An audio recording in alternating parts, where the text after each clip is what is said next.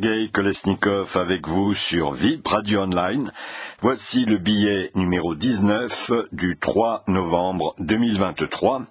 L'image de Poutine chez nous est-elle bonne ou mauvaise? Drôle de question, me direz-vous. N'est-elle pas détestable, à l'évidence? Dans un article du Point du 26 février 2022, le journaliste Emmanuel Beretta expliquait que les pro-Poutine étaient marginaux en Europe, mais pas en France, où 40% penchaient pour un rapprochement avec Moscou avant la guerre d'Ukraine, mais que depuis, bon, tout avait changé. Selon un sondage IFOP de mars 22, 12% des Français seulement avaient une bonne opinion de Poutine contre 65% pour Zelensky.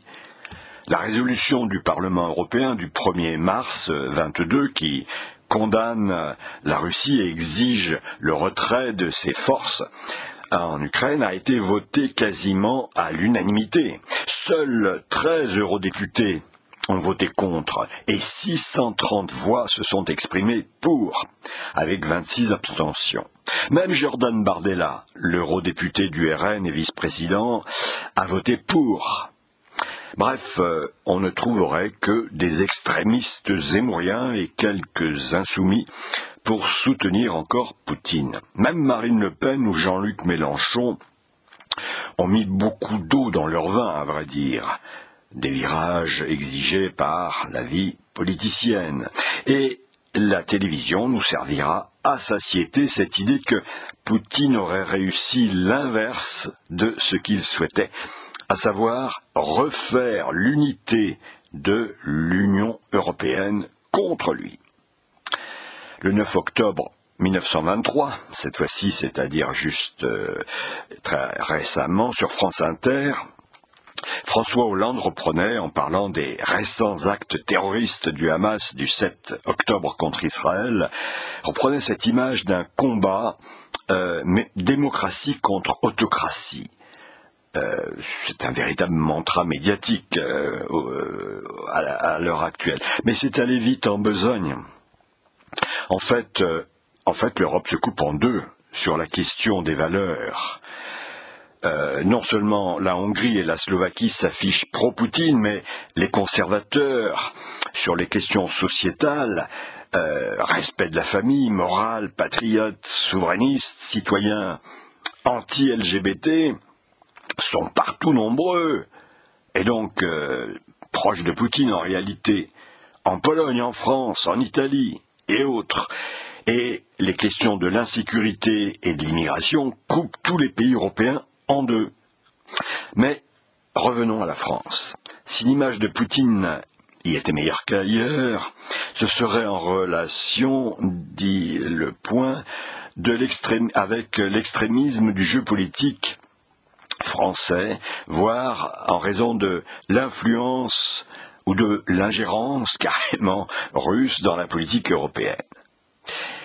Et voilà, monsieur, pourquoi votre fille est muette. Ajoutait Molière dans ces cas-là, pour vilipender des explications qui n'en sont pas.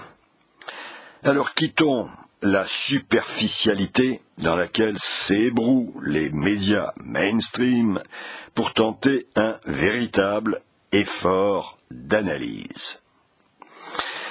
Après 1945, le monde occidental a d'abord été dominé par les valeurs américaines de l'American Way of Life, véhiculées par le cinéma de Hollywood, la civilisation du blue jean, du rock and roll, du Coca-Cola, du chewing gum, etc.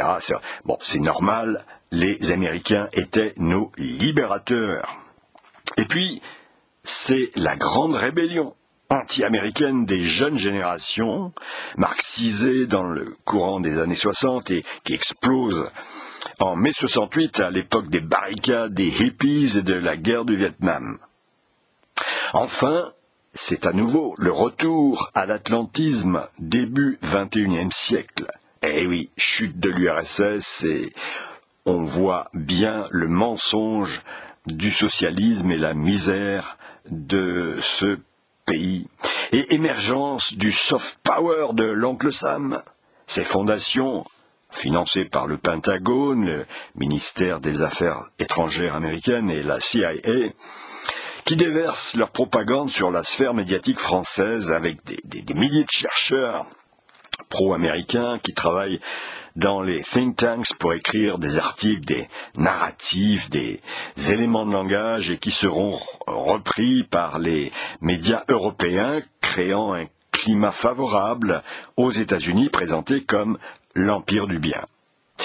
Aujourd'hui, il faut dire que les médias atteignent des sommets présentant la guerre d'Ukraine comme une agression brutale le 24 02 22 qui viole le droit international. Hein, je vous renvoie à mon audioblog précédent. Poutine a-t-il violé le droit international? Du coup, l'opinion française, logiquement émue, rejoint les rangs européens. Et ce, d'autant plus facilement que depuis Sarkozy, la France a rejoint le commandement intégré de l'OTAN en 2009 et que Hollande et Macron se sont couchés devant les Yankees. Nous avons retrouvé alors le camp des moutons européens euh, entrant dans le corral otano-maastrichtien post-guerre froide. Nous mangeons des hamburgers, nous pensons comme les Américains et nous sommes prêts à suivre l'OTAN pour aller ferrailler en mer de Chine. Enfin, pas encore tout à fait. Alors, adieu la vision gaulienne d'une France, point d'équilibre entre Moscou et Washington. Mais quoi, ce net penchant français pro-Moscou se serait-il ainsi évaporé sous le simple effet de la propagande? Il reste là un mystère. Creusons encore. Hélène Carrère d'Ancos, la brillante historienne et académicienne française récemment décédée le 5 août dernier dans un silence assourdissant des médias qui lui avaient pourtant tressé des louanges, euh, méritées depuis l'Empire éclaté, paru en 78, Hélène Carrère d'Ancos avait donc signalé l'existence d'une intelligentsia en France et en Russie, c'est-à-dire une classe non pas socio-économique, euh, pas au sens de Karl Marx, mais une classe constituée de gens d'esprit mus par une véritable curiosité intellectuelle et euh, ayant le goût du débat, et du coup euh, ayant une attirance, chacun pour la culture de l'autre. Effectivement, rien de tel dans le monde anglo-saxon, qui valorise surtout la réussite matérielle et ne s'intéresse d'abord qu'à l'argent. L'univers germanique, lui, s'est constitué avec son romantisme fou et son délire philosophique en réaction aux lumières françaises du XVIIIe. C'est une des racines du national-socialisme futur. Et euh, après l'épopée hitlérienne, l'Allemagne s'est elle-même exclue de la vie politico-intellectuelle pour se réfugier sous les jupes des États-Unis d'Amérique et leur parapluie nucléaire. Quant à l'Italie, ou aux pays de l'Europe centrale, où les penseurs sont certes nombreux, eh, ces pays n'ont jamais eu le poids géopolitique suffisant pour peser sur le mouvement des idées. Bref, la place de la France au point de vue des bagarres politico-philosophiques a toujours été particulière et de premier plan donc pour Hélène Carrère d'Ancos. Mais alors, si la France rejoint le groupe européen anti-Russie, la grande historienne se serait-elle trompée? Eh bien non, justement. Si la France semble rentrer dans le rang, ce n'est qu'une impression illusoire. En réalité, notre pays conserve son penchant frondeur. Seulement voilà, il est aussi le seul pays européen à avoir été, et à être encore, profondément marxisé depuis mai 68, un, phénomène essentiellement français justement, euh, à cause de cette intelligentsia. Et cela n'était pas dans le viseur d'Hélène Carrère d'Ancause. Du coup, la mainmise idéologique sur les médias en France, depuis Mitterrand, a atteint des proportions euh, invraisemblables. C'est un totalitarisme comme nulle part ailleurs. Le repositionnement actuel pro-US des, des politiques cache en fait l'essentiel. Aujourd'hui en France, la parole populaire est toujours aussi critique et prête à s'enflammer, mais interdite d'antenne. Elle ne peut pas dire qu'elle pense l'inverse de ce que racontent les médias. La fronde des Gilets jaunes l'a magistralement révélé. Et moi-même, je vois sur les salons du livre un vif rejet de l'atlantisme de très nombreux Français lucides sur l'impérialisme américain apporteur de chaos. Mais alors, quid des sondages qui interrogent au jour le jour l'opinion des Français et qui les donnent défavorables à Poutine eh bien, excusez-moi, mais les sondages, c'est largement de la ventriloquie. On sait, en sciences politiques, que l'opinion publique n'existe pas, comme disait le sociologue Pierre Bourdieu. Et c'est logique. De fait, personne ne peut avoir, à un moment donné, une opinion sur tout. Chacun d'ailleurs a un emploi qu'il occupe à plein temps et ne lui laisse guère de loisir de creuser les questions s'il en avait l'envie. Euh, ça ne commence qu'à partir des discussions à table ou au moment des élections. Alors là, oui, on s'intéresse et on creuse. Seulement voilà, pour vendre des journaux, il faut du sensationnel. Et les sondages, eh ben c'est vendeur. Le penchant critique gaulois révolutionnaire et anti-impérialiste des Français ressurgit pourtant dans l'abstention électorale croissante, ou bien au contraire dans la violence des mouvements sociaux.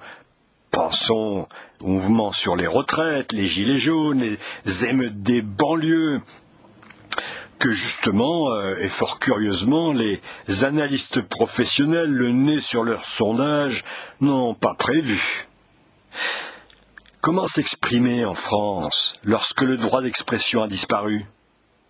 L'accès au micro est fermé à triple tour, comme les, les portes étanches des sous-marins. La France est devenue une sorte d'union soviétique, où le pouvoir médiatique nous dit ce qu'il faut penser, et c'est exactement comme en URSS où tout le monde était contre le système, mais où tout le monde finissait par voter pour. Le déversement actuel de la russophobie américaine ne connaît plus de limites. Les Russes seraient des sauvages qui auraient massacré les civils à Boutcha. Ils auraient visé sciemment des écoles et des hôpitaux pour terroriser la population, etc., etc. Ils auraient même déporté des milliers d'enfants ukrainiens c'est pourquoi la Cour pénale internationale de la haie, créée en 98 et non reconnue euh, ni par Washington ni par Moscou, a condamné Poutine en mars 22 pour crime de guerre, en l'occurrence déportation illégale d'enfants. Ainsi, le fait de sauver des orphelins, des pauvres gosses victimes des horreurs de la guerre pour leur donner une vie décente et une chance dans la vie, ce geste d'humanité est répréhensible aux yeux de l'UE. L'UE qui ne sait pas que la Russie est le pays qui a accueilli le plus et de loin, presque autant que toute l'Europe de l'Ouest réunie, de réfugiés ukrainiens depuis la guerre, leur donnant logement, moyens de survie et d'intégration. Et Dieu sait si ça fait râler parfois euh, la population russe euh, de souche. L'UE qui n'a jamais entendu parler de l'allée des anges à Donetsk, où sont exposées les milliers de photos des pauvres enfants tués par les frappes néo-nazis de Kiev sur les civils durant la guerre civile. En fait, peu ou prou, aujourd'hui, c'est toute l'Europe qui subit le rouleau compresseur de l'idéologie pro-US des médias. Et pourtant, elle finit quand même par se déchirer sur la question des valeurs, mondialistes contre souverainistes, comme l'Amérique elle-même, hein, Trump contre Biden. Loin d'avoir réunifié l'Europe, comme le disent les médias, les médias stupides. La guerre d'Ukraine l'a fait éclater au contraire. Ce dont il n'est pas aisé de prendre la mesure tant les médias ont abandonné leur neutralité professionnelle pour fonctionner comme des agents d'influence de la propagande pro-américaine. Bah oui, on n'entend que le son de cloche anti-Poutine. Les médias présentent Moscou comme un envahisseur et non comme le sauveur du Donbass. Alors que les crimes des néo-nazis de Kiev sont gommés et les néo-nazis n'ont jamais existé.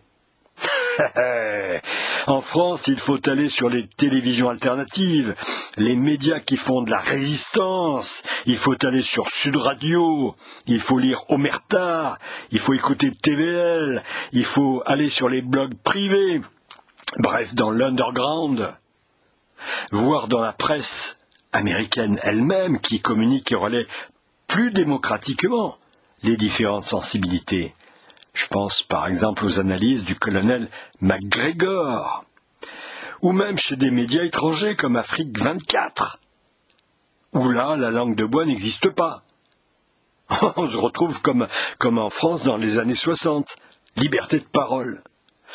Eh oui, il faut aller là-bas pour savoir que beaucoup de gens dans le monde occidental ou le monde émergent partage les analyses de Vladimir Poutine sur la responsabilité de l'impérialisme américain dans les conflits mondiaux contemporains.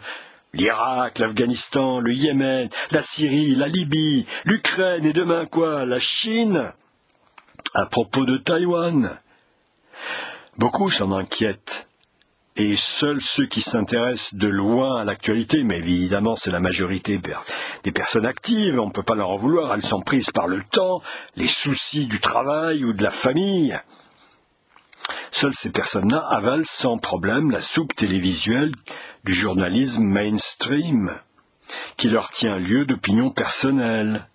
Et dans leur conversation, ils recracheront les leçons apprises sur BFM TV ou autres LCI, l'équivalent de Fox News américain. Au contraire, plus on s'informe largement, et plus on réfléchit, et plus on est circonspect. Et ça, c'est le cas de nombre d'intellectuels critiques de valeur que l'on ne voit quasiment jamais à la télévision. Hélène Carrère d'Ancos, justement, qui avait ainsi signalé le deux poids deux mesures, Ukraine et missiles de Cuba, elle a disparu des écrans après ça. De même, Marek Alter, il avait osé évoquer sur TV5 Monde le piège américain pour attirer la Russie dans la guerre. Euh, moi, je vois sur les salons, mais à la télé, je vois plus. Même chose avec l'avocat Arnaud Klarsfeld, qui avait carrément parlé du penchant néo-nazi de Kiev. Idem avec les politiques Hubert Védrine, j'ai encore croisé au salon de Mouansartou Dominique de Villepin, Henri Guénaud, aux analyses tout de même un peu gênantes pour le ronron médiatique, où les géopoliticiens, Charles Gave, Caroline Galacteros, Géopragma, quoi, Pierre Conessa, que j'ai rencontré là aussi au salon de Montsartou, l'auteur génial de Vendre la guerre, c'est-à-dire le complexe militaro-intellectuel, ou Xavier Moreau, qui en est à plus de 150 billets euh, hebdomadaires sur les réseaux sociaux pour tenter d'échapper à la censure, parce qu'il est censuré. En France, bien entendu, les pointures du premier ordre, telles que Jacques Baud ou Guy ou les militaires qui s'y connaissent vraiment, tel le général de Lavarde, les colonels Jacques Hogarth, Jacques Guillemin, etc., toutes ces personnes brillantes ne sont jamais admises à prendre la parole. Eh là là, triste fin de partie pour la démocratie française. Dès lors, que peuvent bien révéler les sondages, sinon que la propagande est au point dans notre démocratie totalitaire, et que cette propagande est efficace.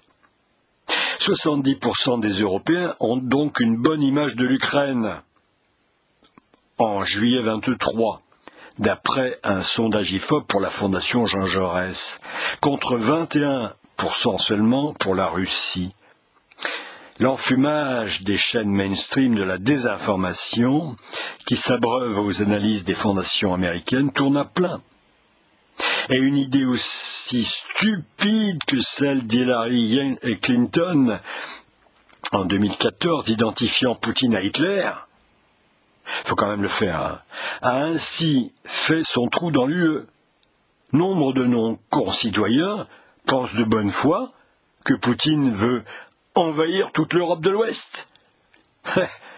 Mais ce sont les mêmes que ceux qui n'ont jamais entendu parler du plan de la Rand Corporation de 2019, Extending Russia, mis en œuvre par Biden à travers Zelensky interposé pour affaiblir la Russie dans une guerre d'attrition, avant de porter la révolution colorée à Moscou même et d'atteindre le Graal de la doctrine Brzezinski, casser la Russie en trois républiques différentes. Eh oui, c'est une analyse un peu sérieuse et structurée qu'on attendrait de la part des médias mainstream. Mais à vrai dire, ils n'en ont pas besoin en tant que relais politico-idéologiques. Ils vont s'en prendre aux rares contradicteurs qui parviennent parfois à accéder aux écrans en leur collant l'étiquette infamante de complotistes d'extrême droite. Et bien sûr, ça marche. Pourquoi le peuple ne pourrait-il pas leur coller alors l'étiquette d'idiot utile de l'idéologie dominante? Eh bien, tout simplement parce qu'ils ont le monopole de la parole, tiens, et qu'ils éloignent du micro ceux qui oseraient se rebeller contre le conformisme ambiant. En fait, nos journalistes animateurs stars de l'écran surfent sur les vagues du buzz, des cancans et des ragots, tenant un seul cap, celui du discours correct.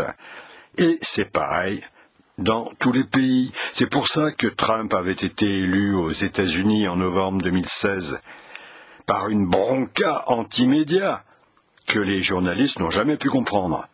Car tout simplement ils ne vivent pas sur la même planète que le peuple qui rejette le progressisme bisounours et fait progresser le conservatisme en Italie, au Royaume-Uni, au Danemark, en France, en Allemagne, voire le nationalisme en Autriche, en Hongrie, en Suède, en Pologne, ainsi que les partis anti-système, les Insoumis ou le RN en France, die Linke en Allemagne, etc. Mais pas plus qu'aux États-Unis, nos journalistes mainstream ne comprendront jamais pourquoi le peuple leur en veut tellement Ils ne comprendront jamais que la bagarre est culturelle et que nombre de Français, d'Européens, d'Américains, en fait la majorité de la population vomit la cancel culture, les valeurs LGBT, l'écriture inclusive, la mode végane, la théorie du genre, etc., etc. Tout simplement, la plupart de nos compatriotes sont de vrais républicains, attachés au service public, à l'école de la République, à l'hôpital de l'excellence, à la sécurité sociale à la française, au train qui arrive à l'heure, à la fierté d'être citoyen d'un pays dont la culture a illuminé le monde. Ah, ils n'aiment pas l'insécurité, ni l'injustice, ni l'immigration incontrôlée. Ils sont fiers de leur armée, de leurs savants, et ils comprennent que Poutine, que les médias dépeignent comme un tueur sanguinaire ou un mafieux, plutôt un chef à poigne comme la Russie en a besoin pour reconstruire le pays, restaurer la morale, les valeurs de la patrie, de la famille, de la fraternité, de la justice, et assurer le développement économique dans le cadre d'un monde multipolaire équilibré et capable de résister à l'agressivité de l'impérialisme américain qui masque son désir d'hégémonie absolue à travers un infect discours soi-disant humaniste, alors qu'ils ne font que vendre leurs armes et répandre les guerres de par le monde. En réalité, beaucoup de Français voudrait bien avoir un Poutine français. Eh oui, il renifle le mensonge et, faute de pouvoir s'informer, il ferme le poste et cherche des infos sur les médias alternatifs. Ben oui, euh, tous les grands haut-parleurs de Radio Kiev sont régulièrement invités sur BFM TV pour propager la pensée unique sans jamais la présence d'aucun contradicteur. Ah, belle mentalité de nos chaînes télévision qui pissent allègrement sur leur déontologie de journalistes. Ah si, tiens, une fois, m'en souviens, le 28 janvier 2023, Arnaud Klarsfeld, venu euh, défendre sa pétition contre une troisième guerre mondiale, a été opposé sur BFM à Antoine Arjakovski, qui du coup avait sorti les rames pour faire valoir sa vision totalement déréalisante de zéro nazi à Kiev. Et le pauvre gars restait pitoyable face au jeune avocat, plutôt concerné par la question. On verra même un obscur transfuge du KGB, Girnov, royalement inconnu, qui sera promené partout dans les médias pour gloser sur Vladimir Poutine, qu'il juge insignifiant du haut de sa propre grandeur.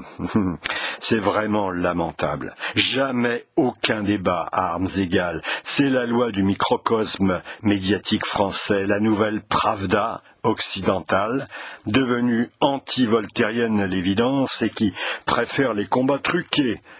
Les seules occasions d'entendre un discours opposé seront les invitations, bon, inévitables, sauf à s'afficher vraiment comme le pays du totalitarisme. Tranquille, invitation du porte-parole du Kremlin à Paris, Alexei Makagonov, un jeune et brillant diplomate maîtrisant le français à la perfection et qui met régulièrement KO les soi-disant experts qui lui sont opposés. Je renvoie à mon audioblog numéro 15, intitulé Les procès staliniens de BFM TV. Mais le téléspectateur de base, décervelé par une propagande digne des totalitarismes bruns ou rouges des années 30, va finir par croire les médias, c'est-à-dire que la Russie aurait brusquement attaqué l'Ukraine, sans raison. Eh oui, Forcément, on lui a soigneusement caché les efforts déployés pendant quinze ans par Poutine pour en arriver à une solution négociée d'architecture, de paix et de sécurité en Europe. Mais les Américains ont balayé tout ça. Caché que les accords de Minsk II n'ont jamais été appliqués. Et Merkel et Hollande ont fini par avouer que c'était pour gagner du temps, simplement. Cacher que le Maïdan de 2014 a été un putsch américain réalisé par les néo-nazis du Pravi Sector pour déboulonner la démocratie ukrainienne et la remplacer par un État policier. Cacher que c'est là l'origine de la guerre civile ukrainienne, puis de la guerre tout court c'est-à-dire que le scénario de la plateforme Crimée de Zelensky de 2020, qui commence avec les bombardements lourds du Donbass le 16 février 22, tout ça se fait grâce au soutien sans limite de Biden dès le 10 novembre 2021. Anthony Blinken a signé à Kiev le partenariat stratégique d'aide militaire avec Dmitro Kuleba, son homologue ukrainien. Eh, tout ça, personne n'a le droit de le dire. Notre président Emmanuel Macron poussera le ridicule et l'incompétence jusqu'à parler en juillet 22 dans son discours du Bénin de guerre coloniale que mènerait Moscou. Il poussera la folie jusqu'à dire au début 23 qu'il faut soutenir Kiev jusqu'à la victoire jetant la France dans un conflit qui ne la concerne pas. Et dans une folle politique étrangère qui enfonce le pays dans une crise économique d'ampleur, contrainte d'acheter du gaz américain, GNL, ou du gaz russe trois, quatre fois plus cher en provenance d'Inde ou demain de Turquie, non, de tous les présidents de la cinquième, c'est sans doute un des plus exécrables. Il a démembré notre industrie nucléaire, amené le pays au bord de la guerre civile, s'est fait rouler dans la farine par son ami Biden, lequel nous a raflé pour 100 milliards d'euros de commandes militaires, et le voici qui contribue à faire durer une guerre avec pour seul résultat celui de peupler les cimetières ukrainiens de pauvres bougres envoyés sans vergogne au front pour se faire tuer aussitôt. Quoi, les Ukrainiens, c'est quand même déjà 500 000 morts. Faut prendre conscience. La France est devenue le roquet de l'oncle Sam. Quelle honte Comme disait De Gaulle, les Américains, c'est délicat de les avoir comme ennemis, mais comme amis aussi. Bill Clinton avait assuré avec Berezovsky la réélection de Yeltsin en 1996. il savait ce qu'il faisait, il pouvait contrôler ce gars-là, un ivrogne déjà à l'époque, pour mieux trahir les engagements de George Bush père à l'égard de Gorbatchev en engageant l'extension de l'OTAN aux anciens pays de l'Est dès 1999. Ben, L'État russe était alors en faillite et aux mains des oligarques et de la mafia grâce aux privatisations sauvages imposées par le FMI. L'économie de l'ancienne Union soviétique avait plongé dans une crise comparable à celle de 1929 aux États-Unis. Son ennemi à terre, l'oncle Sam, s'était décidé à imposer la Pax Americana à la planète entière. Le vieux rêve de Zbigniew Brzezinski prenait forme. Seulement voilà, Evgeny Primakov, surnommé le Kissinger russe, aux affaires étrangères de 96 à 98, puis chef du gouvernement de 98 à 99, Primakov veillait aux intérêts de son pays. Et Poutine qui lui succède, avant de remplacer Yeltsin comme président de la Fédération de Russie en 2000, ces gens-là ne sont pas hommes à laisser l'Amérique piétiner les intérêts de la Russie. D'où les attaques de la russophobie US. Les États-Unis ne peuvent pas supporter qu'on leur résiste. Et Brzezinski, décédé en 2017, avait recyclé pour cela les idées du XIXe siècle du danger du soi-disant expansionnisme russe, comme s'il n'avait jamais existé. Le lobby anti-russe se déchaîne grâce au soft power des fondations américaines. Tous les maux de la planète vont alors être attribués à la Russie par une armada de scribes chargés d'élaborer le mythe Poutatine, Poutine, dictateur de l'empire du mal. Tout y passe. Les terroristes de Beslan, 2004 à la soi-disant invasion de la Géorgie en 2008, la soi-disant annexion de la Crimée en 2014, la soi-disant révolution spontanée du Maïdan, la soi-disant invasion du Donbass, le soi-disant refus russe des accords de Minsk, les soi-disant bombardements russes contre des civils, des hôpitaux, des écoles, le soi-disant sabotage du gazoduc Nord Stream, par les Russes, les tirs soi-disant russes sur la centrale de Saporidja contrôlée par les soldats russes, le sabotage soi-disant russe du barrage de Kakovka au cas où Zelensky franchirait le Dniepr avec fureur pour attaquer la Crimée, hein, à la neige quoi. Hein. Finalement, n'ayant plus de munitions et totalement démoralisé, la Russie, d'après ces gens-là, cette propagande américaine, serait prête à l'holocauste nucléaire car elle aurait perdu la guerre. Alors dans la réalité, c'est exactement l'inverse. Assurément, la propagande américaine mériterait de loin le Goebbels d'or de la désinformation, si une telle euh, distinction existait. Pour ma part, je ne que renvoyer à mon ouvrage Dans la tête de l'oncle Sam qui vient de paraître aux éditions RIC en août 23 et rend compte des faits véritables et vérifiables. Les dirigeants européens ne sont pas que des laquais, mais des traîtres vis-à-vis de leur peuple, avait déclaré Vladimir Poutine dans un discours du Kremlin le 30 septembre 2022 à méditer. Allez, ciao la compagnie et portez-vous bien.